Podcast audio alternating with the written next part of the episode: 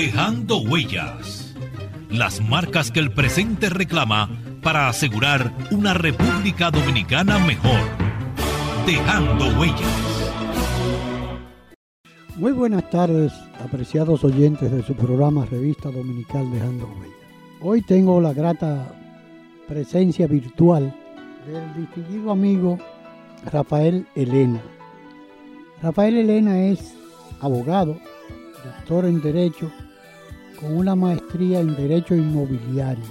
Y lo de Derecho Inmobiliario, que es un tema tal vez muchos de los oyentes ignora, es de suma importancia en nuestro país, porque es el derecho inmobiliario es el conjunto de normas y leyes que regula todas las operaciones que puedan realizarse sobre los bienes.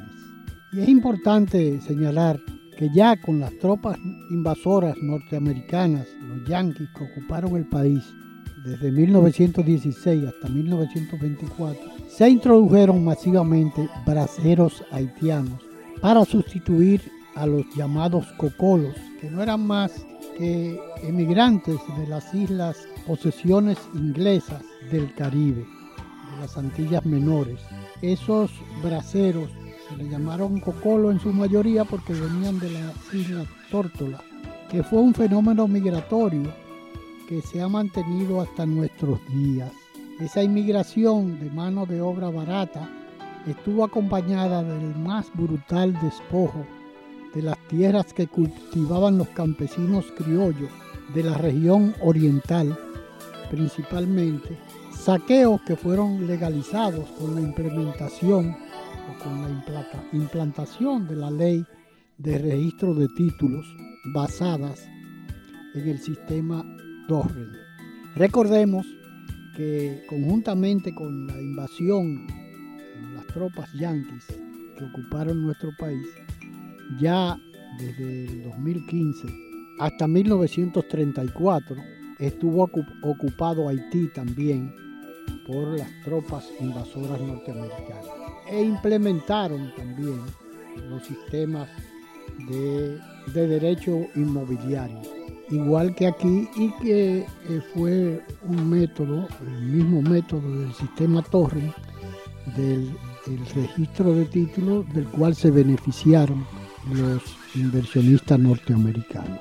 Pero bueno, eh, esto lo señalo porque es importante eh, esa maestría que tiene Rafael Elena sobre el derecho inmobiliario y la importancia que tiene en nuestro país. Vamos a conversar de un tema sumamente actual, que es la preocupación existente fundamentalmente en nuestro país, que somos los más afectados con la enorme cantidad de armamentos de guerra de, todo tipo que viene siendo introducido en Haití desde hace muchos años y que debe ser una, preocupación permanente de los dominicanos porque eh, anteriormente solamente se traficaba con, armas de bajo calibre, ¿no? de revólver, de escopeta y ese tipo de armas pero ahora se ha denunciado que no solamente eh, ese tipo de arma ligera eh, se ha introducido en Haití, que, que anteriormente se eh, contrabandeaba, se traficaba hacia, hacia nuestro país.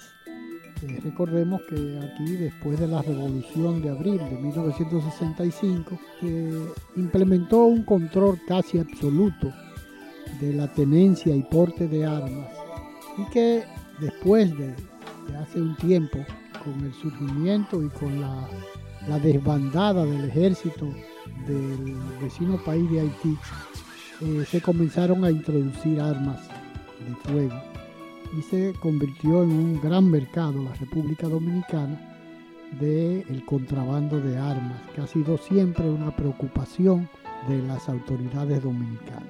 Pero bueno, vamos a escuchar a el doctor Rafael Elena, quien nos va a, conversar sobre todos estos temas que introducido y además desde el punto de vista de él como dajabonense, que conoce bastante bien lo que es la gran cantidad de nacionales haitianos ilegales que ha vuelto a, surgir en nuestro país y que históricamente estuvo bastante controlada durante el régimen de Rafael Leonidas Trujillo. Buenas tardes, Rafael. Saludos, Honorio. Eh, muchas gracias por invitarme a este prestigioso programa Dejando Huellas, eh, para así poder contestarte respecto al tema que nos une, ya que el tráfico de armas procedentes de Miami hacia la República vecina de Haití eh, está ocasionando grandes alarmas a nivel internacional, lo cual fue denunciado por Rusia y hay que ponerle mucha atención, pues lo que pasa en Haití repercute aquí. En ese sentido, estamos prestos para contestarte las preguntas que tú desees. Yo lo que te puedo decir es lo siguiente. Si nosotros vamos al origen de lo que pasa con el negocio de las armas, quiénes son los que están detrás de ese negocio, nos vamos a dar cuenta que esas personas que fabrican armas son las que quieren que en el mundo entero haya guerra para que sus armas, su producto que ellos producen, se vendan y ellos seguir ganando los grandes beneficios que eh, le genera el comercio de las armas. En los Estados Unidos, en combinación con el Vaticano, ellos son los mayores productores de armas en el mundo entero. Al no eh, producirse su tan anhelado deseo de una tercera guerra mundial, ellos tienen que salir de productos. Por eso es que en los Estados Unidos todo ciudadano puede comprar armas hasta de guerra y se la venden. Entonces, ¿qué está pasando? El desorden y el caos en que se encuentra el pueblo haitiano de aquel lado de la frontera es un caldo de cultivo para que esas armas puedan ser trasladadas a la puerta de Latinoamérica como siempre ha sido esta isla.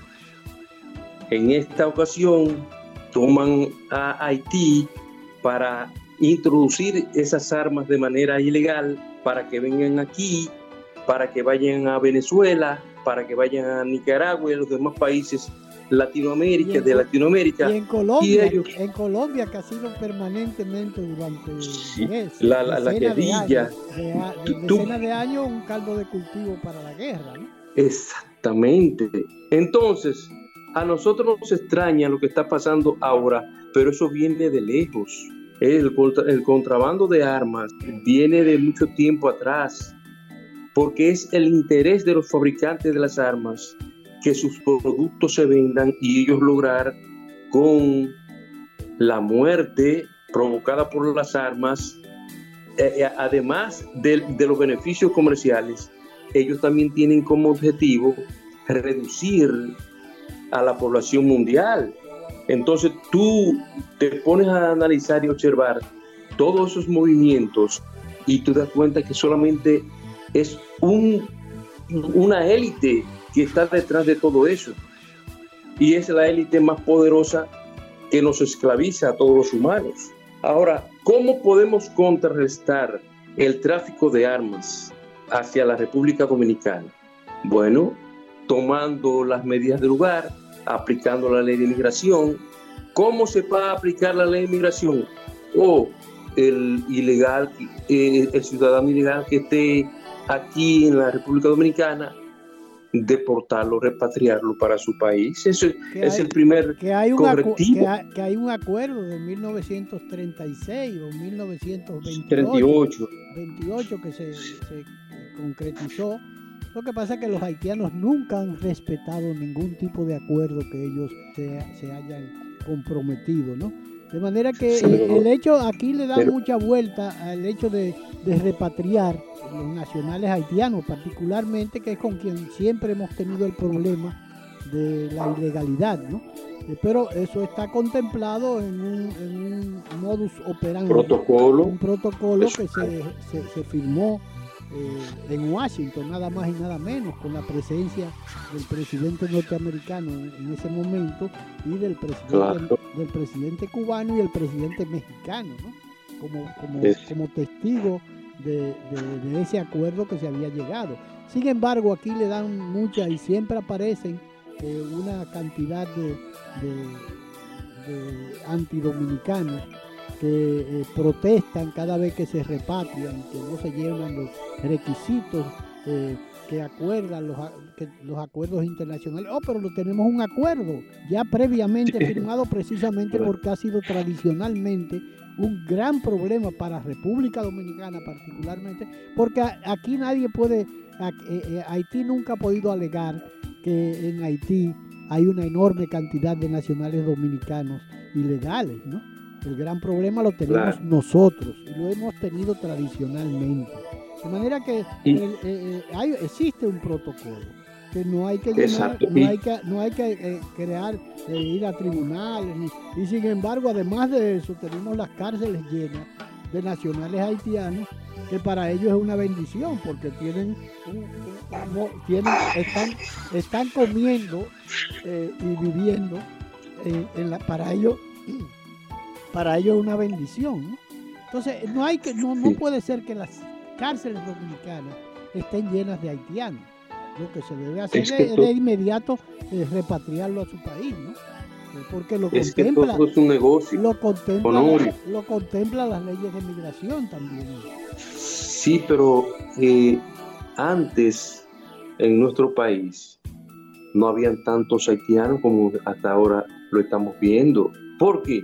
Porque se aplicaban las leyes de migración que existían en aquella época.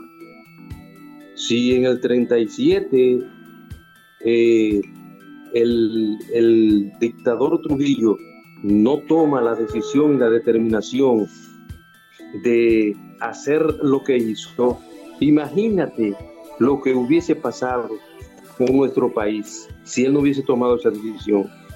Que por cierto, esa tal masacre no fue tal masacre nada, que no se mató tanta gente como la gente eh, eh, se imagina o dicen los historiadores, contrario al régimen. ¿Entiendes? ¿Por qué yo digo esto? Porque, al, perdón, al régimen y al país. Porque todavía, todavía tú, encuentras, tú encuentras una gallareta en, en, el, en el Museo de la Resistencia, que es la señora Peña, esta que está ahí que habla de que, de que la mayoría de los muertes que realizaron en la era de Trujillo fueron nacionales haitianos, olvidándose de la enorme cantidad de dominicanos que murieron y desaparecieron en, ese régimen de 30 años. De manera que eh, hemos llegado a un punto que hasta, hasta personas que, tienen, que deben preservar el, el orgullo de ser dominicanos se han volcado en una defensa a ultranza de, lo que han, de lo que fue supuestamente, que por un lado porque hay una gran contradicción con la cuestión de la, repatriación del 37, que fue lo que realmente sucedió, una repatriación, una repatriación masiva, y el que no obedecía las órdenes pues ya tenía las consecuencias. Hay un libro famoso de Mario Rippitini que a la sazón era eh, miembro, presidente del, Partido Dominicano y que estuvo muy cercano, eh, Trujillo de cerca se llama el, libro eh, que hago referencia de Mario Rippitini, que tuvo participación directa en esa repatriación, que es como se debió haber llamado, ¿no? Y que le han puesto una cantidad de nombres, la, la matanza del Perejil y la matanza del 37.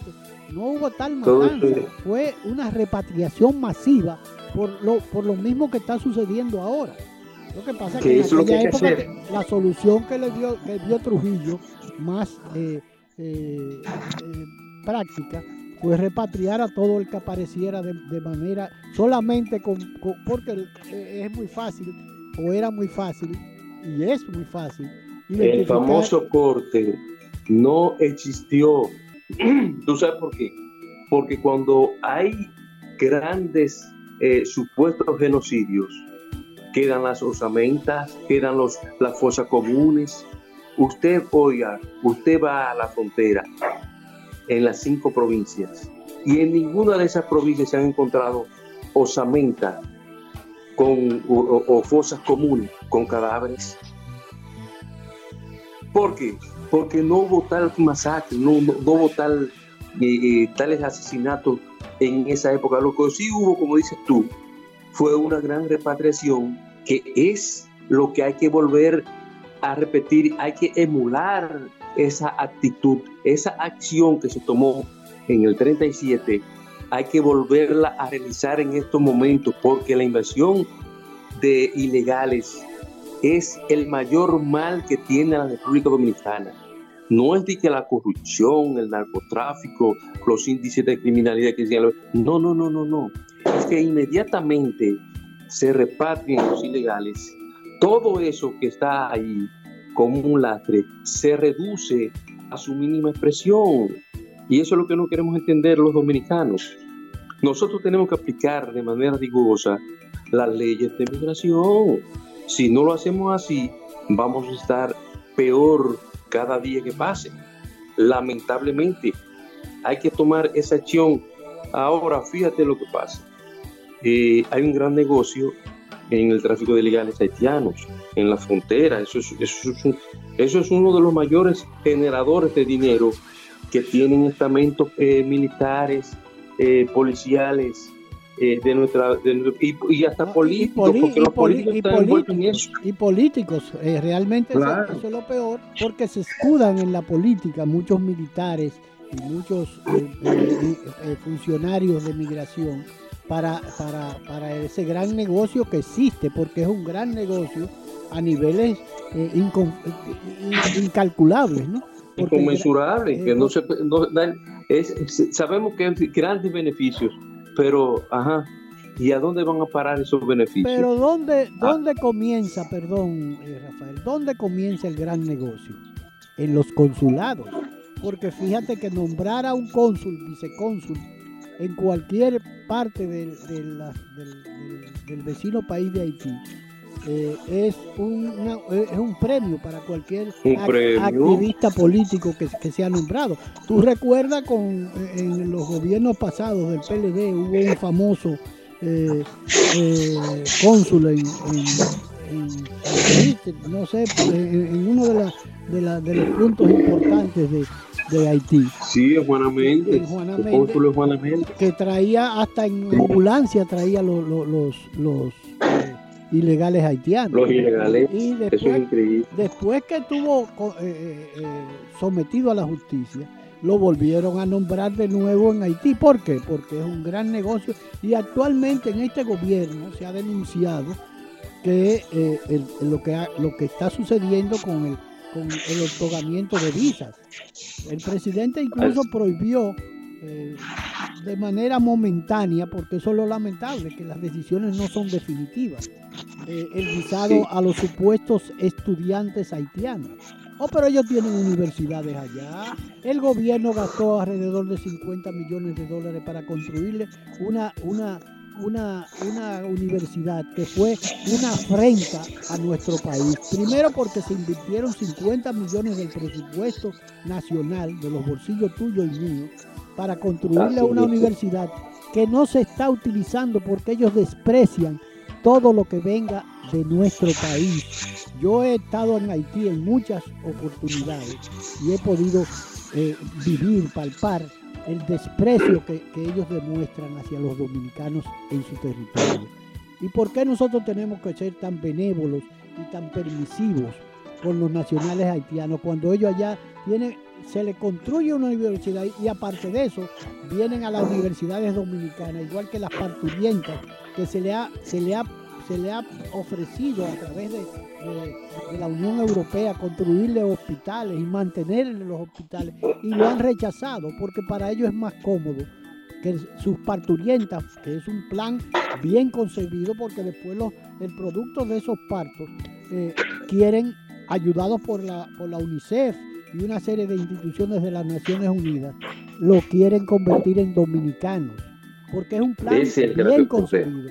Esa, esa visita eh, Rafael, escúchame que, te, interrumpa. No, no, no, no. El hecho de la visita de este eh, eh, obispo italiano enviado del Papa Francisco, justamente a propósito del día de, la conmemoración de nuestra restauración, se apareció aquí un sacerdote de eso, un obispo, hablando de que de la, de la política interna que se debe, que se debe mantener con los, con los, los que huyen de la, de la violencia. Oh, y que eso, es, eso es culpa nuestra, que tengamos que abrirle la puerta a los haitianos para que vengan eh, en nombre de la violencia que ellos mismos han creado. Que se resuelvan sus problemas ellos por allá. Pero mandan una, como tú hablabas del Vaticano, que está involucrado en la producción de armas, uno tiene que tener eh, la ojeriza eh, la suspicacia de que eso es un plan bien concebido, ¿no? Porque ¿qué tiene es que, nada es al azar, eh, todo es un plan. Y, se ha denunciado, se ha, hemos, se ha estado denunciando después de, la, de esa eh, patriótica marcha del 5 de agosto, que, que, lo que está sucediendo en Haití es el problema de los haitianos eh, y de las Naciones Unidas y de los países eh, que, han, que han disfrutado y que han convertido a Haití en un, en un almacén de, pobreza. Esos son los que tienen que resolver el problema y no estar con paños tibios de que, de que el problema de las bandas es un problema de ellos, como dijo el Departamento de Estado en una oportunidad. Cuando realmente se ha demostrado ahora que por la cantidad de armas que llegan de los Estados Unidos, es, lo está estimulando el mismo Estado norteamericano. Y, Pero claro. Y ha estado pasando, ha estado pasando continuamente en, el mismo territorio norteamericano, que por la alegría de la, de, la, de, la, de la venta de armas, a cada rato hay una cantidad enorme de, muertos, eh, en la mayoría de los casos adolescentes y niños en las escuelas. ¿Por qué? Porque para ellos es un gran negocio el, armamentismo. Y el armamentismo, peor aún, dentro del territorio norteamericano. O sea, esa es la política, eso es una filosofía de los norteamericanos y de las grandes empresas productoras de armas de fuego, que es lo que ha estado, que, que ni siquiera ellos mismos han podido lograr en el Congreso, la prohibición de ese libertinaje que existe con la venta de armas de fuego. Vamos a una pausa y en un instante continuamos conversando con el doctor Rafael Elena. Dejando huellas. Las marcas que el presente reclama para asegurar una República Dominicana mejor. Dejando huellas. Demostrar que nos importas es innovar. Es transformarnos pensando en ti. Es responder a tus necesidades. Por ti. Por tus metas. Por tus sueños. Por eso trabajamos todos los días. Para que vivas el futuro que quieres. VHD. El futuro que quieres. La patria somos tú y yo. La familia toda. El suelo que nos legaron los padres fundadores el derecho a ser libres y felices, a trabajar con alegría y seguridad, depende de nosotros. Renovemos los principios que ayer inspiraron a los buenos dominicanos, inmortalizados en los símbolos que nos identifican como pueblo. Defendamos palmo a palmo nuestra patria, porque es como defendernos a nosotros mismos en las presentes y futuras generaciones. Enarbolemos pues nuestra bandera blasón eterno de los sagrados valores de la dominicanidad. Un mensaje de Dejando Huellas, su programa de la tarde. Dominicano, despierta. Están haitianizando nuestro país.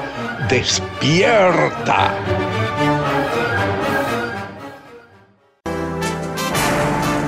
Trabajemos por y para la patria que es trabajar para nuestros hijos y para nosotros mismos.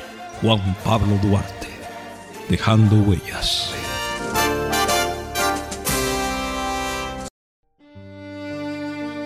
El aborto es un horrendo crimen que le pone fin a una vida humana. Recházalo. Un mensaje de Dejando Huella, su programa.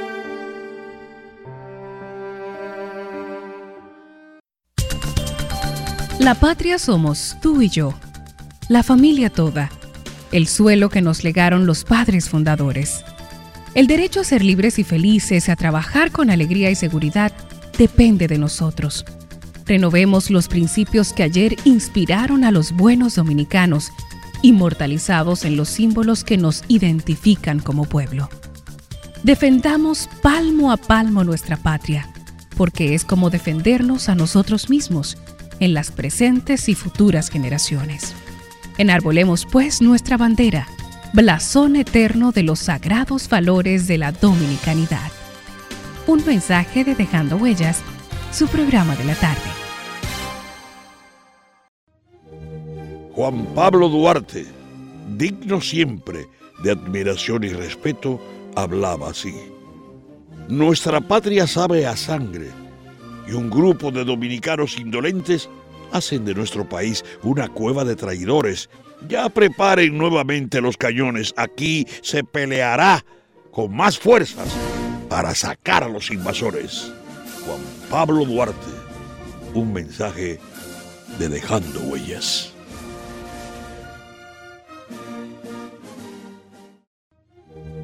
Juan Pablo Duarte, digno siempre de admiración y respeto, hablaba así. Nuestra patria sabe a sangre y un grupo de dominicanos indolentes hacen de nuestro país una cueva de traidores. Ya preparen nuevamente los cañones. Aquí se peleará con más fuerzas para sacar a los invasores. Juan Pablo Duarte, un mensaje de Dejando Huellas.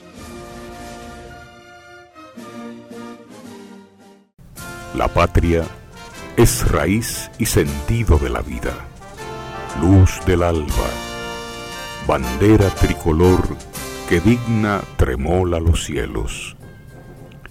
Patria es humanidad. Patria es la lengua, la cultura, modos de vivir, amar y morir. Patria es solidaridad. Patria es la tierra y su gente el tributo y la ofrenda de nuestros mártires, el decoro y la libertad de no tener amos ni de ser esclavos. Patria es nuestra música, nuestros bailes y danzas, nuestras costumbres, nuestras cosechas, nuestro ancho mar, nuestros bosques y ríos. Patria son nuestros amores, el ensueño, la llovizna sobre el rostro de una niña, las iguas y los almendros, la palabra alta, grande y clara de nuestro destino.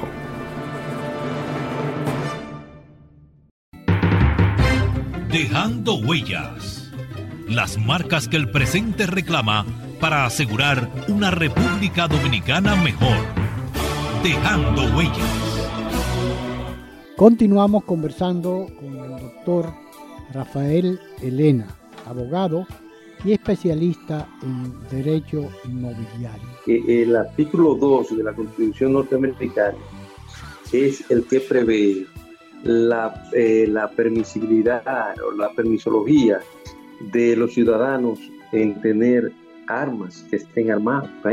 Eso, eso está dentro de la propia Constitución de los Estados Unidos. O sea que modificar ese tipo de conducta sería hacerle una enmienda a la constitución norteamericana y tú sabes lo que implica eso allá. Eh, pero ¿por qué? Porque la poderosa Asociación de Rifles de los Estados Unidos es la que tiene el control absoluto de eso, de las armas. y, ellas no van a permitir que su negocio eh, merme. Eh, por, e, por, tal razón, eh, yo insisto en que ese tipo de contrabando de armas solamente puede ser combatido por los dominicanos a través de la migración, de las leyes de migración, a través de la repatriación de los ilegales, a través de no solamente poner un muro físico, construir un muro en la frontera, sino que se tomen los correctivos del lugar con nuestras Fuerzas Armadas para que no pueda pasar ningún ilegal, porque eso se puede. Tú vas a Dajabón y tú cruzas 1, 2, 3, 4, 5, 6, como 10 peajes donde tú tienes que parar y, te, chequean. Pero, solamente chequean a los dominicanos, es lo peor de todo lo que está sucediendo, porque hay una complicidad evidente de las Fuerzas Armadas con el tráfico de ilegales haitianos. Y el gran problema que tenemos, y el gran problema que tenemos, Rafael, fíjate que lo que, lo que ha sucedido en la apertura de, de las clases en, nuestro país, que hay sitios, por ejemplo, como la ciudad Juan Bosch, que fue en estos días donde hubo un enfrentamiento con los militares y, las autoridades migratorias. En el centro educativo Francisco Alberto Camaño de Justamente ahí eh, no, eh, eh, no han podido ingresar niños dominicanos porque el cupo lo, lo, han llenado los, estudiantes haitianos. Entonces, ah, aquí hay una permisividad. ¿Por qué, ¿Por qué tenemos nosotros que educar a los haitianos? ¿Por qué tenemos nosotros que darle, que, preverle salud a los haitianos? ¿Por qué tenemos nosotros que en las universidades tengamos que aceptar esa cantidad eh, eh, enorme de haitianos.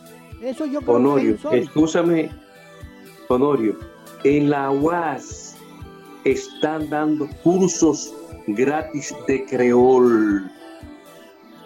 ¿Tú estás oyendo esa barbaridad? No, ya hay un anuncio que salió que ellos publicaron, las autoridades, las nuevas autoridades de, eh, haitianas o dominicanas de la UAS, que tienen para enseñar creol ¿Qué beneficio le vamos a sacar nosotros desde el punto de vista económico a aprender? Ni cultural. Eh, ni siquiera cultural, porque la cultura haitiana no es una cultura occidental, no es una cultura que nos debe interesar a los dominicanos, porque eso es, como decía Balaguer, eso es una, una, una, una aberración, porque eso, ellos, no, ellos no creen, ellos creen eh, eh, no hay literatura, el creol no tiene literatura. el creol no, es idioma. No es un idioma. Además, ellos mismos no se entienden porque tienen 21 etnias diferentes en su país. Exactamente. Y cada uno habla un, un, un, dialecto. un dialecto diferente. De manera que eso es parte de, de, las aberraciones que hemos llegado y el servilismo de las autoridades de la Universidad Autónoma de Santo Domingo por, los, antipatriotas y por los traidores a la patria, que son los que están gobernando. Por ejemplo, ese canciller, eh, el, Lozano y compañía, esos son los que mantienen. y ahora nombra, y ahora nombra un, ministro de, Economía, Planificación y Desarrollo que fue la primera voz que salió al frente a la marcha patriótica del 5 de, el hijo, agosto. El hijo de Isa Conde ahora va como ministro de Economía a dar una charla eh, en Davos y lo que habla es de la situación migratoria y, de los beneficios que pueden eh, eh, lograrse con, con, el desarrollo entre los dos pueblos. Pero señor, usted está loco. y usted no sabe que el mayor peligro que tiene la República Dominicana es esa invasión de ilegales haitianos. Señor, pero despierte. No sé por qué la gente está, Él está consciente, porque es un, es un proyecto, recuerda, que él fue empleado del PNUD junto con, el, con su antecesor. ¿Te acuerdas un escándalo que se, eh, se produjo eh, con un, estudio millonario que le estaba pagando el Estado Dominicano a ellos a través del PNUD para una evaluación de la situación económica del país? Tú recuerdas, eso fue un gran escándalo y el grupo que estaba eh, eh, lo encabezaban ellos dos, ¿no? Eh, Seara Hatton y él. De manera que eso no es ninguna coincidencia, ¿no? Eso es un, un quítate tú para ponerme yo, pero para continuar con la misma política soterrada de favorecer la integración de Haití con República Dominicana, porque él habla muy claro ahí de los sectores económicos de la República Dominicana. Él habla claramente de qué persigue él como persona y él como técnico eh, eh, al frente de, un ministerio del Estado. Entonces yo creo que hemos sido muy blandongos, como ha estado pasando con el mismo eh, proyecto del muro, el famoso muro, ahora el presidente habla de que se va a la segunda etapa, que es la etapa eh, tecnológica, pero el, muro no existe todavía. Entonces, no, eh, ¿qué es lo que vamos a pasar a una etapa de la tecnología cuando el, lo que se construyó, muro físico no se ha construido? Ese muro Oye, eh, eh, porque la gente no sabe lo que yo te voy a decir. Hay un dominicano, un empresario dominicano, pero que eh, reside en los Estados Unidos.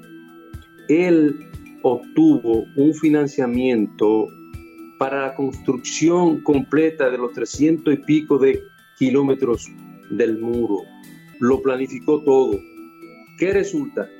Que cuando se estaba en la conversación de, de concretizar eh, esa obra, a él solamente le permitieron construir con su dinero, oye, oye lo que te voy a decir, construir con su dinero la primera etapa, porque las otras etapas de construcción del muro se la dieron a grandes empresarios de la República Dominicana para que sea el gobierno que erogue esos dineros mientras él consiguió el financiamiento de, la construcción total del muro. Oye, solamente le permitieron, creo, creo que fue una la primera etapa de 54 kilómetros. Todo eso hay que investigarlo, señores. ¿Qué es, lo que está hecho? Los 54 kilómetros, eso que tú mencionas. Después el gobierno no, ha hecho más nada. El gobierno, incluso apareció una foto, porque hay mucha publicidad realmente se maneja muy bien los gobiernos que hemos tenido, tanto este como los anteriores, que se ha eh, eh, invertido en, publicidad, en, promoción. Apareció el presidente con un, camión trompo de eso, de eso eh, que vacían el, concreto. Cementero, sí, una, concretera. un, trompo de eso de concreto. Eh, vaciando parte de la, del muro. Pero ese muro no existe. Los 54 kilómetros que tú mencionas son los que realmente se han construido y estamos hablando de más de 250 kilómetros, que fue lo que se anunció que se iban a construir eh, de, las, de los 360 kilómetros que tiene la frontera aproximadamente. ¿no? De manera que estamos hablando de una cuestión simbólica, pero que todavía ni siquiera se puede llamar que es un muro. Fíjate que el gobierno israelí, en principio se habló de que estaban involucrados en la construcción, porque ellos sí tienen experiencia. Ellos sí han sido, han, desplazado a todos los palestinos eh, y le han, eh, eh, cercado su, supuesto territorio. con, una, con un muro permanente a todo alrededor de, de su territorio y cada vez que ocupan una parte inmediatamente construyen un muro. Ellos sí tienen experiencia de lo que es un muro. Sin embargo, se anunció en principio que los, judíos, los israelíes, iban a, participar en la construcción del muro.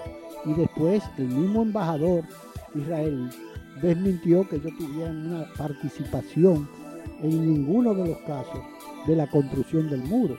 De manera que a nosotros nos están poniendo un caramelo con ese asunto del muro. Eh, yo creo que la sociedad dominicana debe estar alerta de lo que está sucediendo, porque en la medida de que el presidente anuncia que, movilizó 12 mil tropas para eh, consolidar el, cuidado de la frontera, para evitar el paso, fue solamente una cuestión retórica, porque eso 12 mil tropas en toda la extensión de la, de la frontera. Todo el, que, el, ciudadano dominicano o, cualquier, o, de cualquiera de, de, las cinco provincias se iba a tropetear, se iba a, tocar con un soldado dominicano, porque 12 mil soldados no, no, no se pueden ignorar en toda la extensión de esos 300 y pico de kilómetros. De manera que no han estado entreteniendo con este caso de la frontera. Y, la retórica de que, eh, los países desarrollados se, involucren en la situación haitiana. Eso no es más que una retórica, porque por un lado eh, reclaman a la, comunidad internacional y por otro lado siguen dejando pasar a diestra y siniestra a los nacionales haitianos. Pero es bueno que tú vayas a la frontera y tú te das cuenta que eh, los eh, migración, por ejemplo, eh, agarra 30, 30 haitianos y lo manda de nuevo para allá. Pero ¿cuántos cruzan para acá? Para las grandes ciudades de la República Dominicana. La inmensa mayoría. O sea que ellos allantan solamente para los fines de publicidad. Ellos, ah, que Cefrón agarró 10 haitianos y lo publicitan y ¿Y tú crees que nombrar, nombrar a un oficial general eh, comandante del Cefrón es, darle, es como si se sacara un loto? Un premio. un, premio, Realmente salen de ahí multimillonarios. Es el gran problema de nuestro país. Y que no hay nadie que audite los bienes de un, de un militar de eso que, así, que, lo pone a comandar eh, situaciones tan neurálgicas para nuestro país, de la seguridad nacional como es de la frontera, ¿no? Esa gente están como chivos sin ley, ¿no? ¿Por qué? Porque entran ahí y a los tres meses ya tienen eh, mansiones en, los sitios más exclusivos de nuestro país. ¿Y, de dónde? Es que eso pasa, eso es un modus operandi en todas las instituciones. Eso que sucede allá es en todas las instituciones que está establecido a nivel nacional la corrupción ha llegado tan lejos que los peledeístas institucionalizaron la corrupción, la legalizaron, le dieron legitimidad a lo ilegal. Es, que nosotros estamos podridos por eso, porque aquí no hay un régimen de consecuencia. Si nosotros no podemos controlar, controlar la migración ilegal de los haitianos, mucho menos vamos a poder controlar las demás flagelos de, que nos agobian como sociedad. Por lo tanto, nosotros si queremos cambiar como sociedad, tenemos que buscar un gobernante que aplique las leyes solamente, que, que obedezca, que las leyes se obedezcan, pero no que se desacaten como, como quisiera hace. ¿Entiendes? A la mano dura que hay que aplicarla de una u otra forma pero, escúchame, Rafael, ¿cómo se puede eh, proclamar y nombra un nuevo ministro, un flamante ministro que tiene una universidad privada en Santiago, eh, como ministro de, Educación?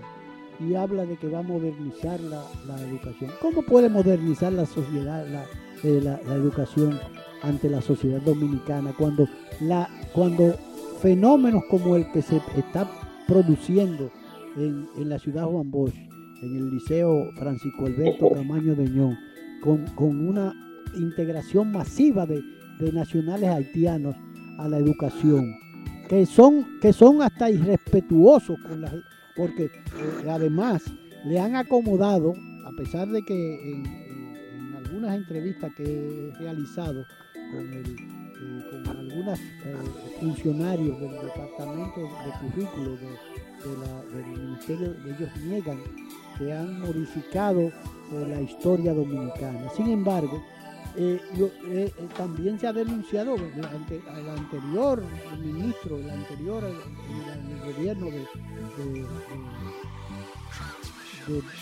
Medina, de, Danilo Medina, dijo que no se atrevía a, que no se podía cantar el himno porque ofendían a los nacionales haitianos que estaban en, los liceos y en las escuelas. Eh, un tal.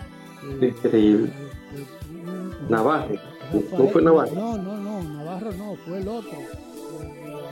El, Mirabal, que yo que Mirabal, que no sé de dónde lo sacaron, que dijo que no podían cantar el himno nacional porque ofendían a los estudiantes haitianos. Entonces, imagínate tú la cantidad de nacionales haitianos que están disfrutando de educación gratuita y respetando siendo, siendo ilegales. Es realmente por ahí que es donde debemos comenzar. Expulsar, repatriar a esas familias completas para Haití, para que resuelvan su problema por allá. Porque le estamos, dejando, le estamos dejando la cancha libre a los delincuentes y a las bandas.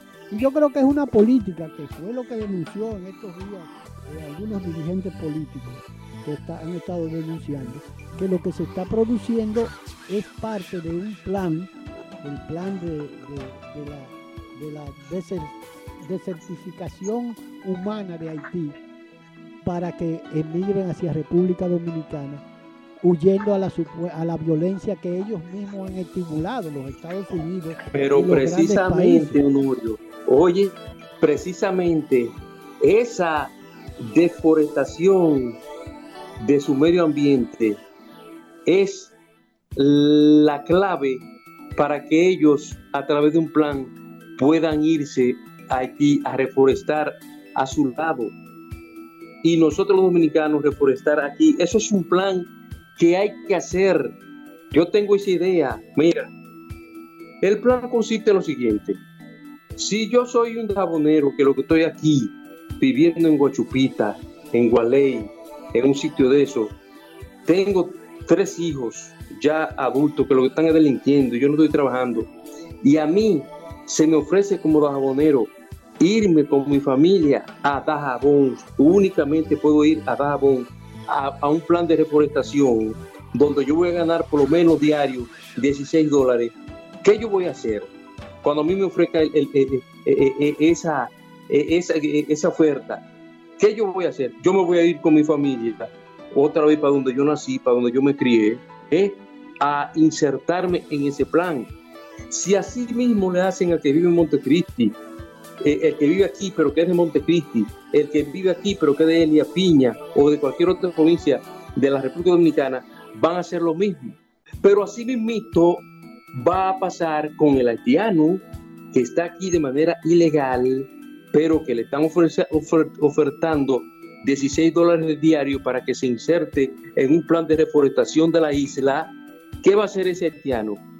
Irse para allá porque a él no se le va a permitir eh, reforestar aquí en la República Dominicana porque él no es de aquí. Lo, peor es que ellos no reforestan aquí, ellos depredan aquí, ellos vienen a depredar nuestro territorio. pero perfectamente, pero si hacemos un plan de reforestación de la isla, las dos naciones, tú puedes estar seguro que el problema migratorio aquí va a desaparecer. Eso yo te lo aseguro. ¿Por qué?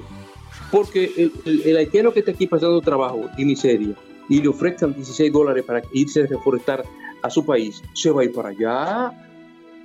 Eso es lógico. No va a rechazar esa oferta para quedarse aquí haciendo lo mismo. ¿Tú comprendes? Claro, yo. Es un asunto de, una política, una iniciativa eh, estatal que tiene que implementarse.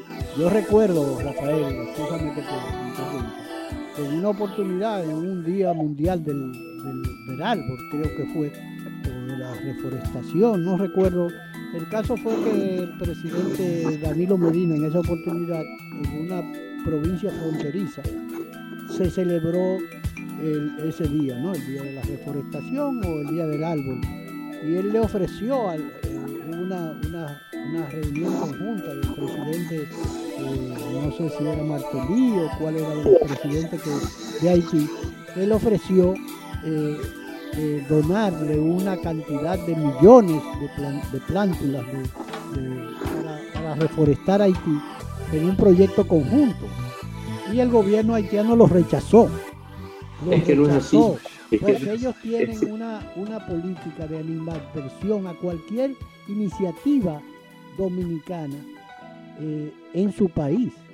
Y yo lo he sí, pero, yo lo he pero oye, yo, oye, yo viajé a Haití en innumerables oportunidades eh, como corresponsal de Reuters, cuando trabajaba con Reuters o con UPI, una de esas dos agencias que trabajé.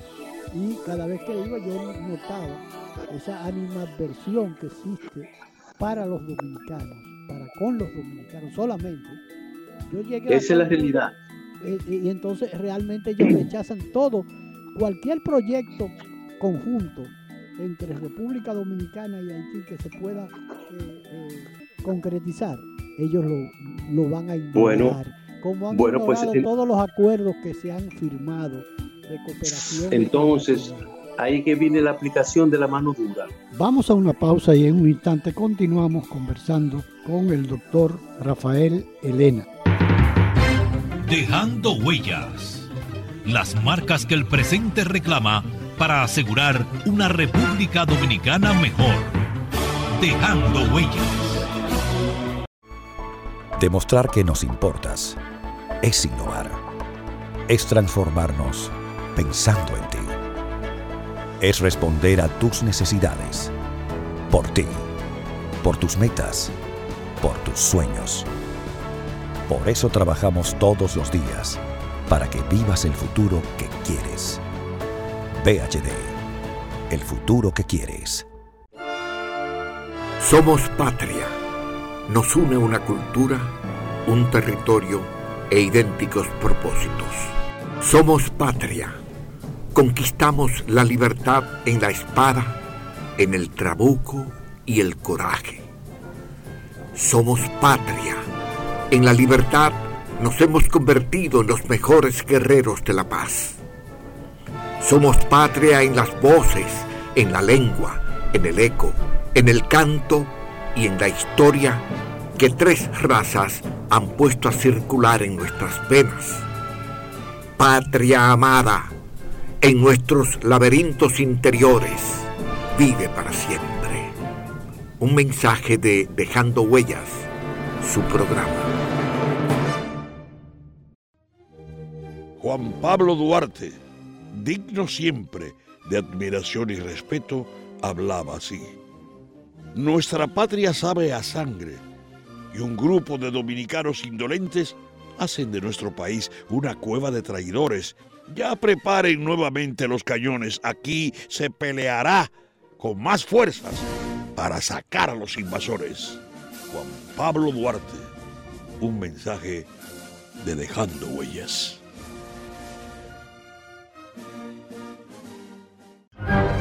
Dominicano, despierta. Están haitianizando nuestro país. Despierta.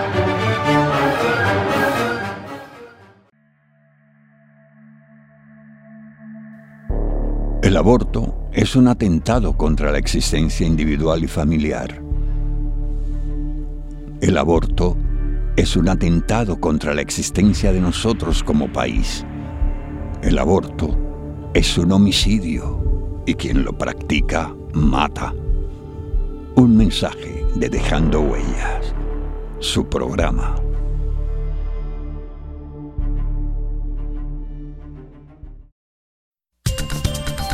La patria somos tú y yo, la familia toda, el suelo que nos legaron los padres fundadores el derecho a ser libres y felices, a trabajar con alegría y seguridad, depende de nosotros. Renovemos los principios que ayer inspiraron a los buenos dominicanos, inmortalizados en los símbolos que nos identifican como pueblo. Defendamos palmo a palmo nuestra patria, porque es como defendernos a nosotros mismos en las presentes y futuras generaciones. Enarbolemos pues nuestra bandera blasón eterno de los sagrados valores de la dominicanidad. Un mensaje de Dejando Huellas, su programa de la tarde.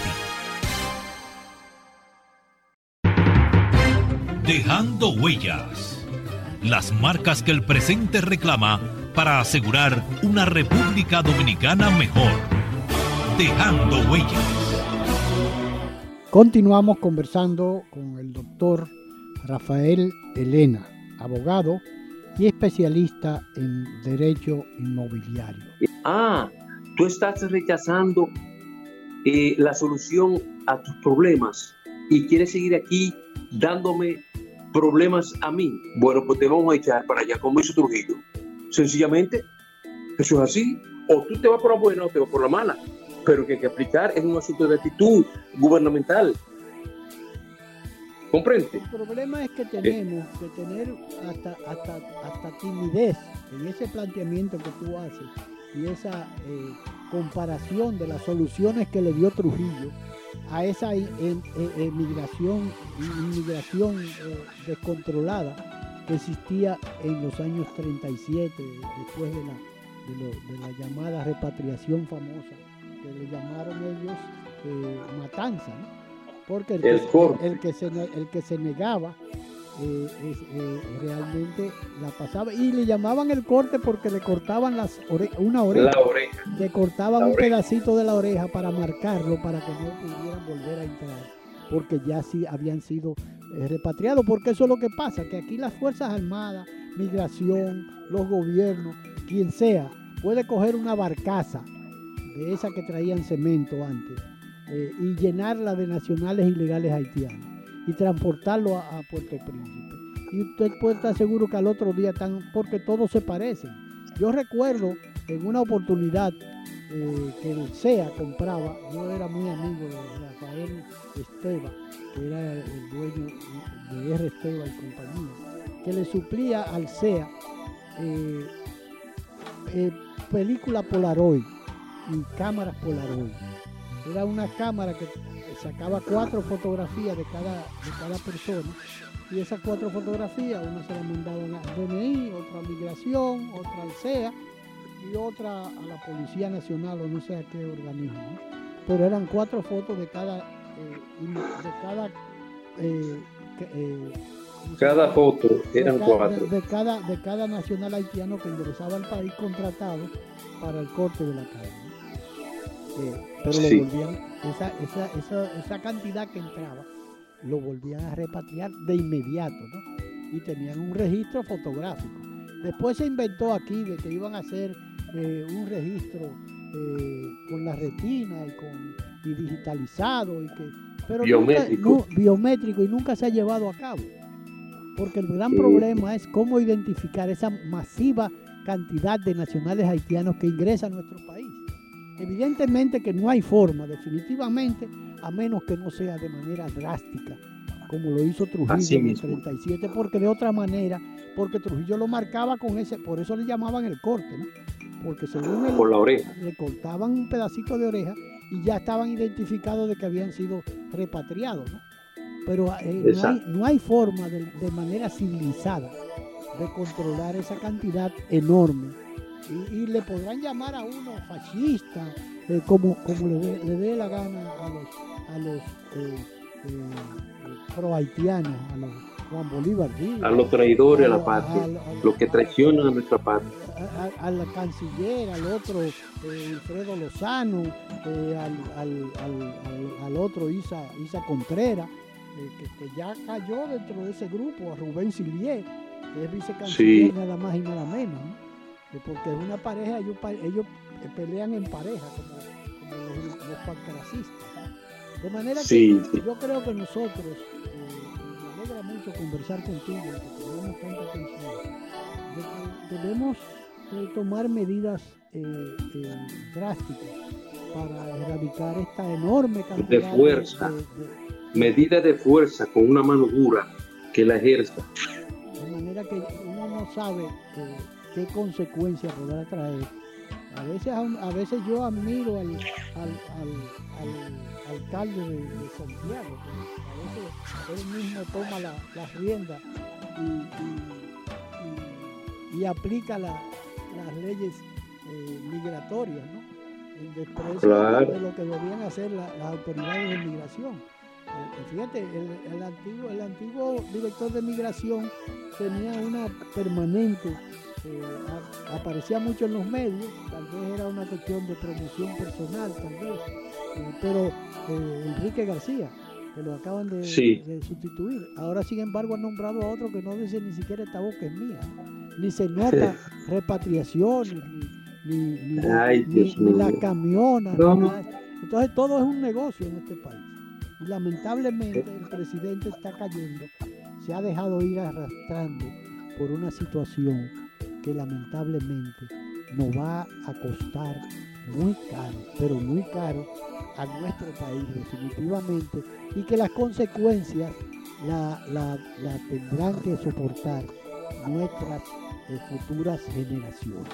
De manera que... Si no se le pone coto a la migración ilegal al estilo Trujillo, seguiremos envueltos en este cielo en este fango que no nos deja adelantar como sociedad. Bueno, bueno, pero muchísimas gracias Rafael, te, agradezco mucho tu participación Y ojalá que, estas reflexiones que uno ha tenido y un reconocimiento a, las medidas que anteriormente se tomaban para controlar esta avalancha de, nacionales haitianos, que hasta la Iglesia Católica quiera para apadrinar enviando un, enviado especial que no se ha dicho nada que vino a, discutir. Él se, se pronunció en, una, en un encuentro con la prensa y dijo que, que el Papa decía ¿Qué tiene que ver el Papa que resuelva su problema allá en Argentina, que no se pronuncia de, la situación argentina? Sin embargo, ¿Pero qué tenemos tiene, nosotros que ver con tiene que, involucrarse en el tema tan delicado y tan neurálgico como es en nuestro país el tema de la, de la inmigración ilegal masiva haitiana. Entonces, eso de que le envíen, que envíen un, un representante del Papa eh, en la celebración de la, de la, de la Virgen de la Altagracia, la situación esa que se presentó en estos días con motivo de la, de la restauración que se trajo la, imagen de la Virgen de la Altagracia a la capital. Pero bueno, ese tipo de, representación, como ha, ha, dicho en varias oportunidades el obispo de, de Santo Domingo, el obispo de Santo Domingo, que es un evidente y claro eh, pro haitiano, en detrimento de, lo que teníamos con, con, López Rodríguez, que sí se, tenía la, la, la, virilidad de, de, decir las cosas tal como, como, debían ser, ¿no? Y sin embargo este vive callado, pero vive como los ratones, vive como los ratones, ruyendo por abajo. El, el obispo Soria, que eh, realmente es penoso que tengamos un representante eh, de la feligresía católica.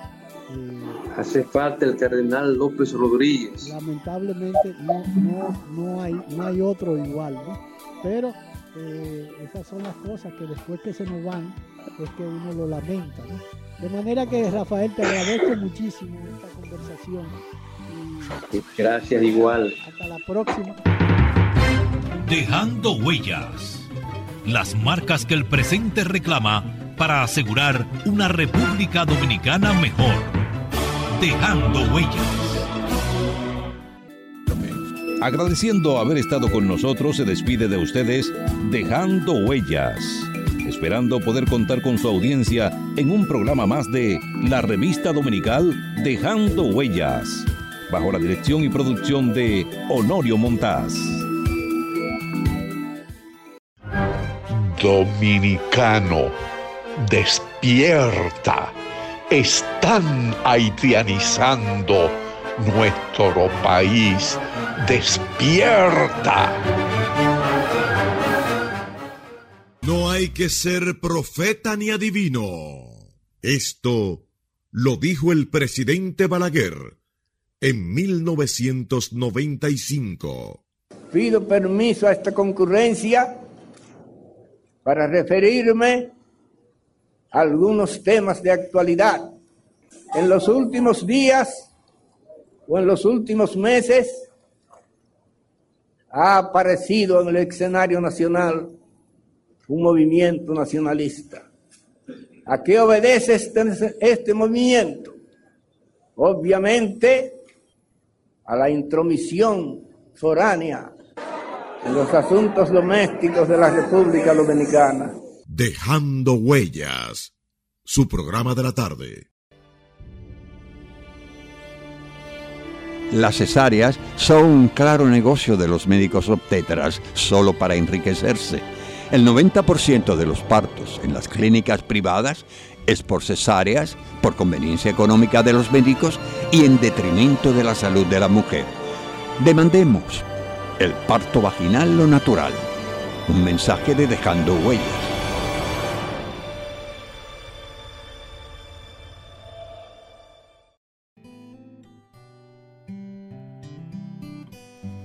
Yo soy isleña y vengo de Quisqueya. Pero un buen amigo le dice la bella. Y es que mis raíces vienen de esta tierra y pa' que no lo sepa estoy enamorada de ella. Yo soy isleña y vengo de Quisqueya. Y en mi principio llevo su bandera Y es que no hay cariño una que se parezca y pa' que no lo sepa dónde vaya. Siempre seré de ella. Yo me siento orgulloso de ser dominicano. Yo lo digo con orgullo. Soy dominicano. Tenemos una magia especial que todo el mundo la siente. De gente única. Yo no cambio este país por nada. Para mí es un honor decir que soy de aquí. Yo no cambio mi merengue ni, mi alegría. Nadie se ríe más bonito que un dominicano. Una isla llena de sueños que hace que el que llegue se quiera quedar. Ten fe en tu país. Soy dominicana y me encanta ser de aquí porque no hay un rincón más bonito que Quisqueya para vivir. Soy dominicana y eso me llena el alma y si un día no estoy aquí, voy a cantar pensando en ti.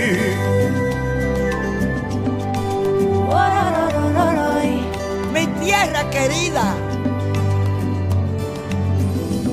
Yo soy isleño y vengo de Quisqueya, un pedacito donde Dios quiso que yo naciera. Dueño es el merengue donde la alegría se siente y donde vaya siempre, siempre seré bella. Pero sus colores han ido cambiando mi vida en montones. Y los rayitos de sol, pa' que te enamores. Sus aguitas claras y no hay nada mejor que el calor de sus playas. Y es que este clima, mi amor, solo en mi tierra. Soy dominicana y me encanta ser de aquí porque no hay un rincón más bonito que Quisqueya para vivir. Soy dominicana y eso me llena el alma y si un día no estoy aquí voy a cantar pensando en ti. Voy a cantar pensando en ti. Voy a cantar, voy a cantar. Oye, qué rico, mami. Estoy enamorado. Qué linda es mi tierra. Ay, yo vengo de una tierra llena de colores. De coco fresco, de caña dulce. Que yo soy dominicana, tierra de esperanza, lágrima y ámbar. De coco fresco, de caña dulce. de gente tierra más hermosa. Mi Quisqueya bella. Mi Quisqueya bella. Ay, mi linda Quisqueya. Hay tierra más hermosa como la mía. Es una bendición. De gente buena, mamá. Mi orgullo, mi patria bella. Mi pedazo de tierra. Soy dominicana. Dominicano, despierta. Están haitianizando nuestro país. Despierta.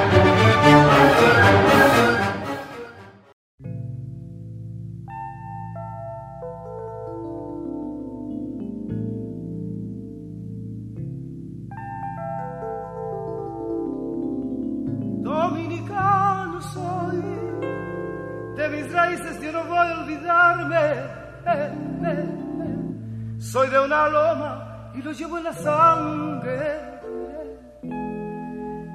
Montecristeño por la gracia de Dios, dominicano soy. De mis raíces yo no voy a olvidarme. Soy de una raza tan humilde y tan grande